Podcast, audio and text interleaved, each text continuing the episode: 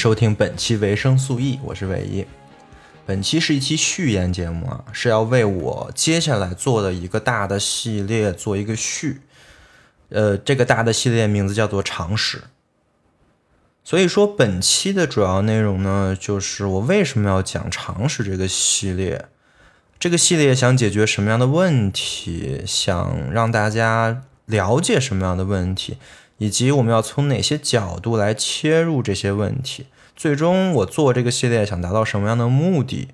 当然还会告诉大家这个系列具体是要讲什么。好的，那我们开始。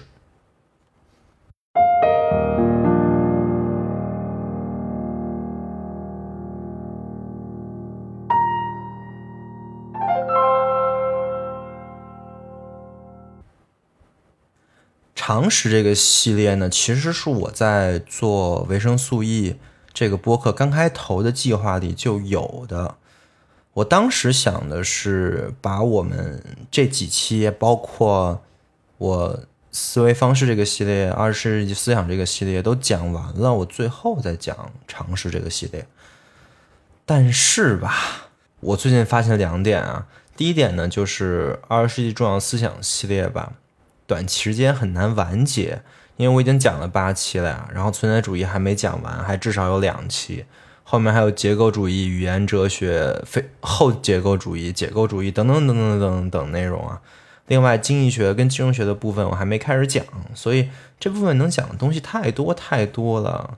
要是再把常识这个系列放在后面的话，那不知道什么时候能说到了，对吧？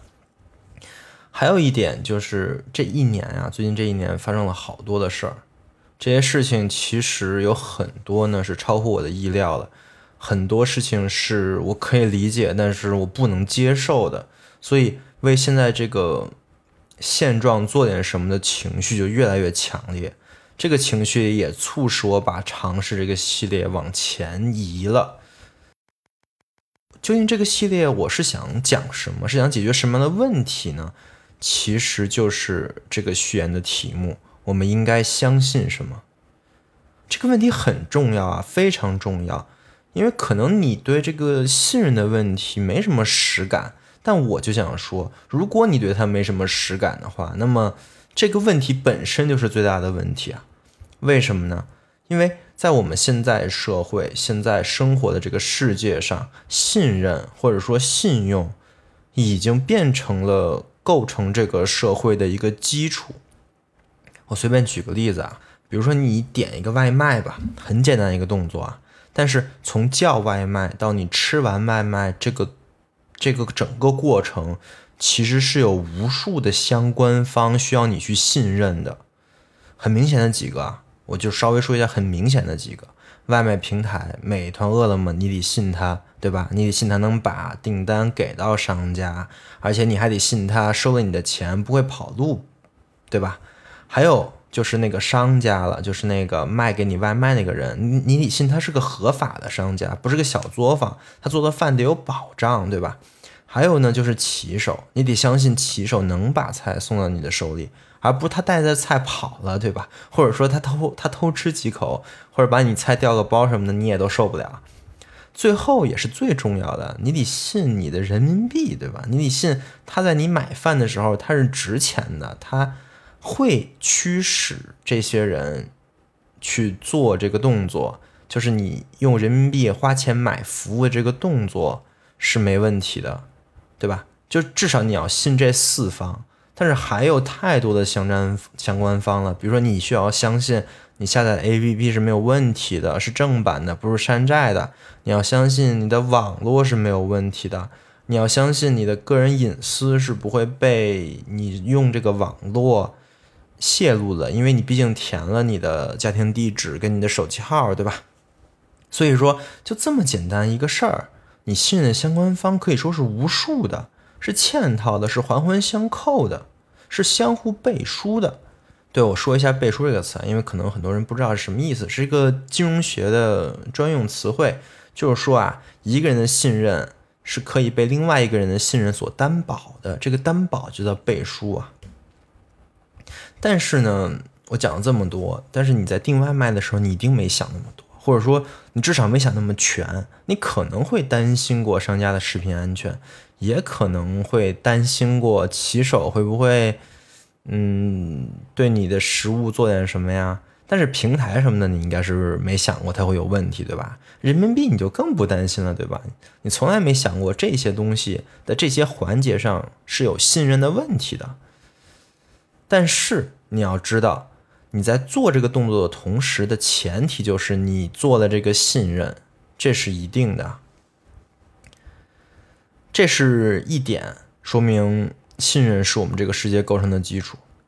呃。可能你还是没有什么实感，但是我再说一点，这个是这个点就跟你真的是非常相关了，就是所有人，我可以说是在咱们现代社会中生活的所有人，都在想方设法的获取其他人的信任。这听上去可能有点夸张，但是你仔细想想，一点都不夸张。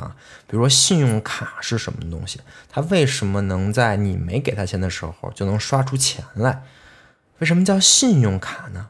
因为这个东西就是你的信用啊，这个东西代表着银行对你的一个信任，对吧？当然，这个信任是有额度的，就是你的信用卡的额度。然后你再转换一下视角，你会发现这个信任其实就是钱，对吧？信任是能当钱花的，而人民币说白了不就是咱们国家印出来代表咱们国家信用的纸吗？而纸是不值钱。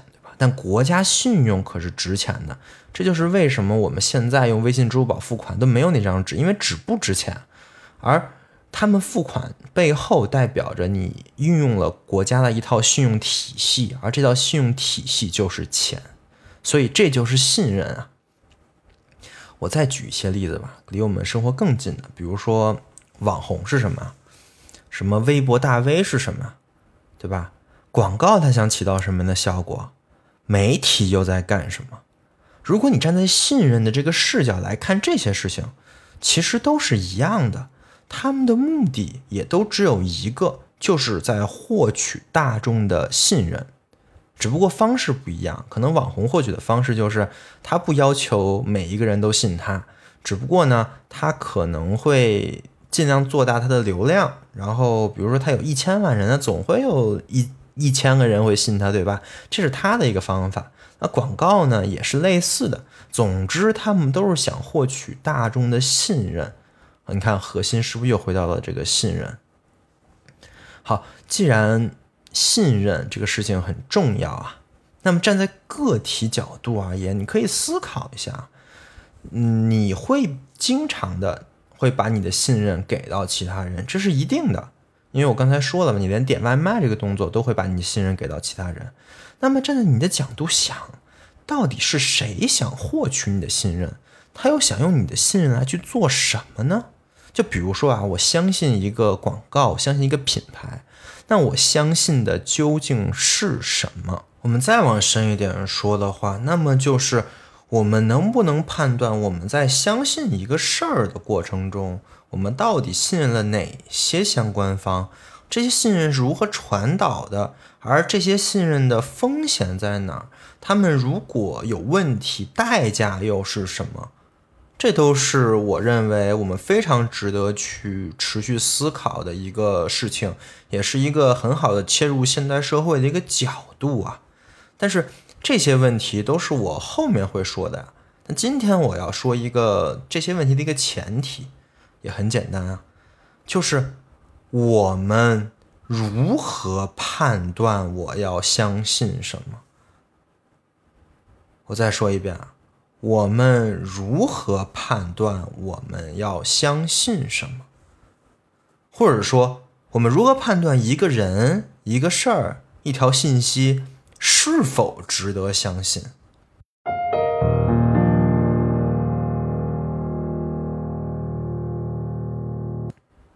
如果你仔细想想，就会发现我刚才提出的这个问题，其实是一个特别根本的问题啊，是我们在当今社会生活中可能是最根本的问题之一了，也是一直以来困扰我的问题。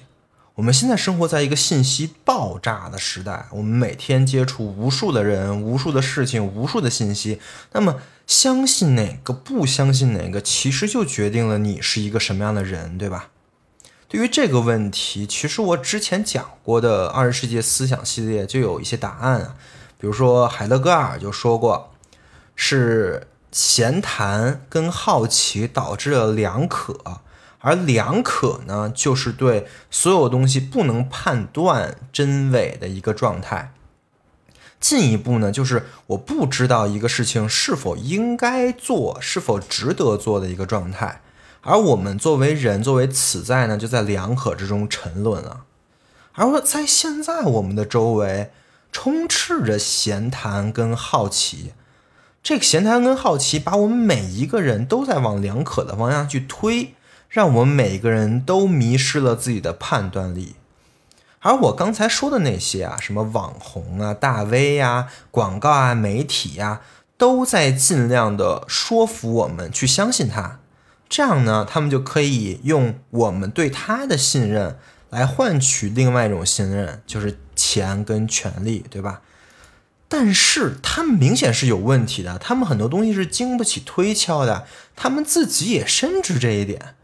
于是他们就疯狂的采用闲谈跟好奇的方法，创造噱头，创造景观，创造万人空巷的感觉，就是要往大家往两可的方向去逼，让大众丧失判断力。那么谁的声音大，谁说的就对，谁造的流量多，谁就有道理，对吧？而这些创造闲谈跟好奇的方法论，被包装成一个一个所谓知识付费，比如说什么营销课啊、用户增长、流量转化等等等，被一波一波的人拿去学习跟应用，这就是我们现在的世界的现状。而在最近的这一年里啊，这种情况越来越糟糕，大批大批的人被不实的信息。所蒙蔽，因为他们自己已经丧失了判断力，已经被闲谈、好奇所包围了，逐渐变成了没有主体性的人。但是，并不是没有办法呀，并不是没有办法让我们逐渐脱离这个事实。相反，一旦了解到了我刚才说的这些东西，了解到有人在蓄意的去操控人的信任的话。其实，在某种程度上，你可以重新获得一定的判断力。如果你明白自己应该相信什么的时候呢，其实站在这个社会角度而言，你就已经是一个出类拔萃的人了。这个判断力可以用在更多的方面，比如说投资，比如说择偶，比如说求职，在这个社会上生存的一切的一切，都少不了这个判断力。那么，我们应该如何获取到这个判断力呢？我们应该相信什么呢？这个问题，我现在就可以告诉你答案。我概括一下，只有两种情况是我们应该相信的。第一种，就是相信自己能理解的东西，相信能了解它的来源、发生跟运作方式的东西。这就是我想让常识这个系列想达到的效果了，也是整个维生素 E 播客一直在做的东西。我刚开始是用思维方式系列让大家了解我是怎么思考问题的，建立一个最基本的信任跟共识。然后我打算用思想史系列来讲述当代各类思想的来源跟演化，目的是希望。呃，各位同学跟我自己吧，能在思想史之中完善自己的复杂性，可以使自己接受更多各种各样的思想跟情况，理解更多的事情。而常识系列呢，就是第三步，就是我们可以真正运用每个人的经验而实践，而来得出一些常识。这些常识可以用来拆解生活中的各种黑箱。当你生活中类似这种的黑箱越来越少的时候，对这个世界理解就越来越多，你能判断的事情也就越来越多了。当然，我知道可能很多人不相信啊，他认为，啊，我生活挺好的，我也没有什么信任方面的问题。对于我来说，生活中也没什么黑箱，对吧？啊，但是真不是。哎，很简单，我给你举个例子啊，比如说我姥爷。他到现在也不懂智能手机是怎么回事儿。对于他来说，智能手机是个黑箱啊。但是呢，他呢，他有他的办法。比如说，他要用一个功能啊，我我跟他讲了之后，就就是我跟他讲，你这么摁，这么摁，这么摁，然后你按下返回，哎，你按下确认就行了。我跟他讲了之后，他会记下来。他记这个东西呢是这么记的：第一步，点击第三个图标，然后等两秒钟，然后点击第二环的那个什么什么什么键，再然后点击。第二行最底下的那个图标，最后完成。他把这一套东西记下来了，也能用啊。但是他是把这个东西当成一个教条使用的，一步也不能违反啊。这个步骤对于他来说是一个神圣的东西，你知道吧？就是他不知道手机是怎么运作的，但是他知道只要用了这些步骤，他就可以达到他想达到那个功能。照做就行，不照做就完蛋。有一点点不照做，那就完全不行。这就其实是一种迷信了呀。那那这这种迷信有什么问题呢？其实我一说你也都明白。比如说，假设有一个人稍微动了他手机一下，把那个图标从第三行改到第二行去了，那可能这个功能他再也就用不了了，他再也就不会用了，你知道吧？你听着这个事儿觉得有点可笑，觉得跟你也没什么关系，这是一个老，是个老年人不懂那个年轻人东西的事儿。但是呢，其实我们每个人的生活很多东西就是这样的，你不懂它是什么情况，你只知道它的操作方式。比如，你真的理解手机是怎么回事吗？你真的理解网络是怎么回事吗？真的理解你们电脑为什么可以显示这些东西呢？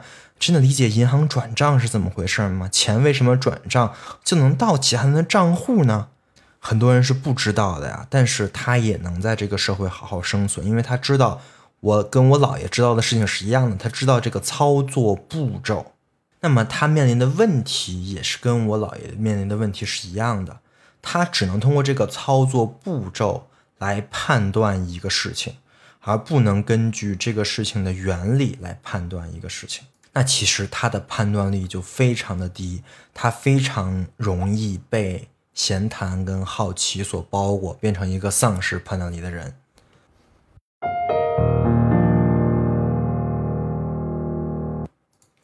所以说我做常识这个系列的意义跟目的，我觉得大家应该已经大概了解了。那具体要做什么呢？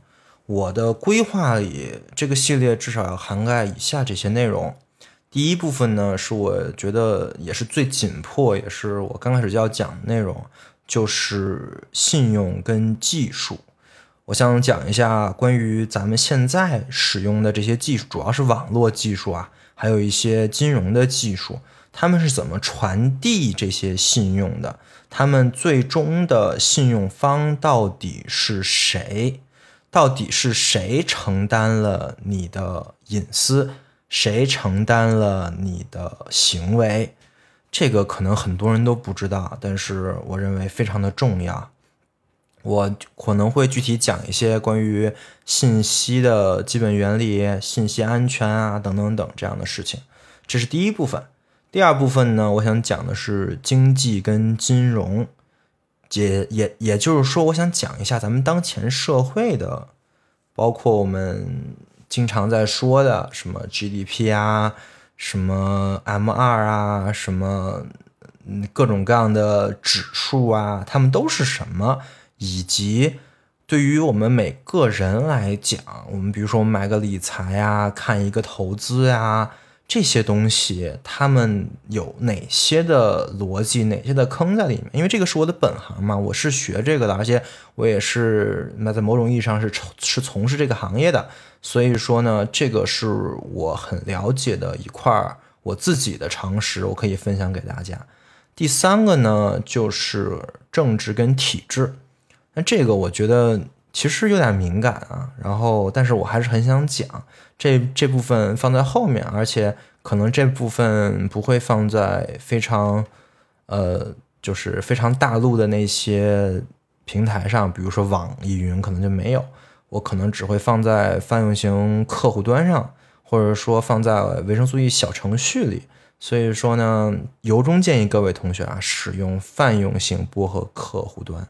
如果不知道什么是泛用型博客客户端的同学，可以加维生素 E 小助手为好友，或者使用维生素 E 博客小程序，里面我会放介绍跟教程。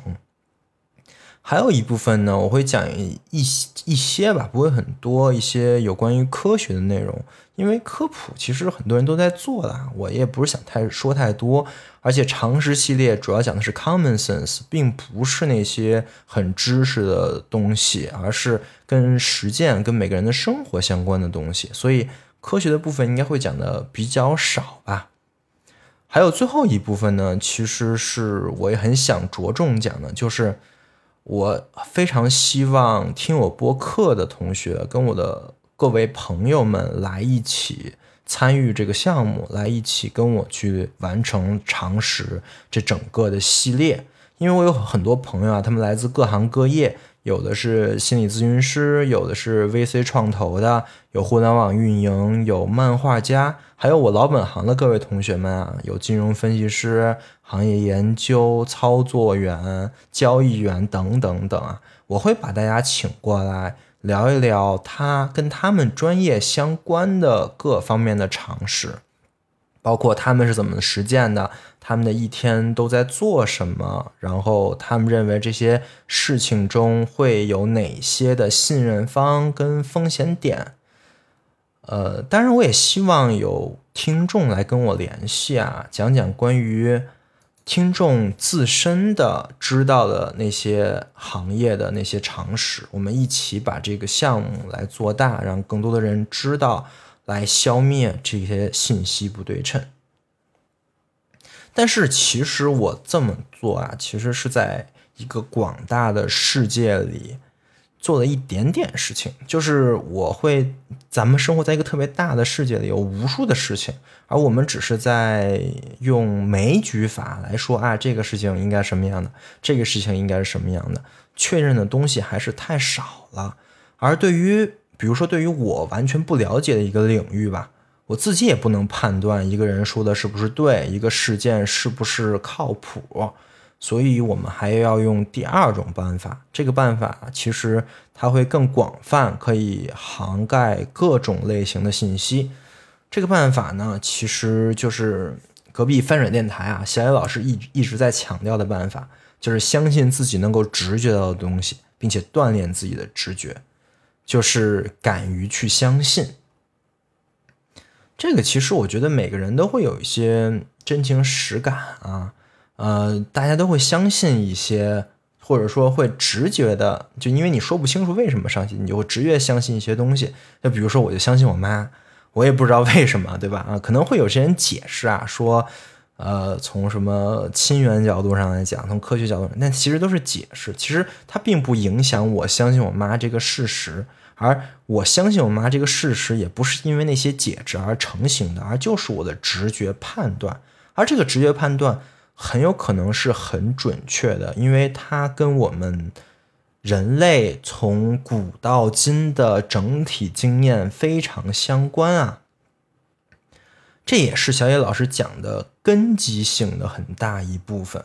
当然，这部分内容呢，我通过播客可能并不能使大家能锻炼到啊，因为播客这个媒介只能讲一些知识类的东西，我也不知道怎么才能把什么有关直觉的东西通过通过语言的形式讲出来。但是我会以维生素 E 为一个媒介。来组织很多的实践活动，这些实践活动并不是吃喝玩乐这么简单，甚至就不是吃喝玩乐，而是我们可以一起去创作，一起去交流，我们可以一起参加一些真正的实践，包括跟环境有关的，跟我们每个人的心灵有关的，我们在这些活动里来锻炼这个直觉，这也是我想做的一部分。当然要注意一点啊，就是这个方案，相信自己直觉到的这个东西，这个方案啊，其实出错 率是挺高的，它很有可能不准啊。就是它在实在性上来讲，它肯定没有第一个，就是我们要去相信自己能理解的东西，这个东西实在。但是它也有好处，它很泛化，是吧？在你任何一个行业或者任何一个人，你都可以通过这个来判断。